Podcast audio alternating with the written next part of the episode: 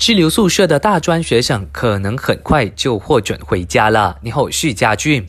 国防部高级部长纳杜斯里伊斯麦沙比利指出，听取卫生部的建议之后，政府可能会允许滞留在宿舍的公立还有私立大学生回家。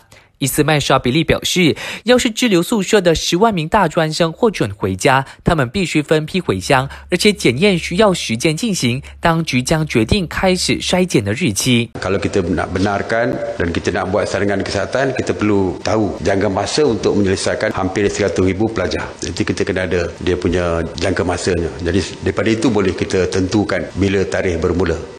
不过，在那之前，高等教育部需要和卫生部商讨把学生送回家的最佳方案。斯美兰州新冠肺炎疫情缓和，两个星期前爆发的林茂县次感染群，五十三名确诊病患昨天已经全部痊愈出院。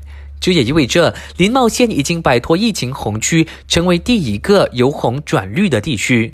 目前，森州有四百零八人染疫，当中两百八十七人已经痊愈，活跃病例剩下一百一十四宗，另有七人死亡。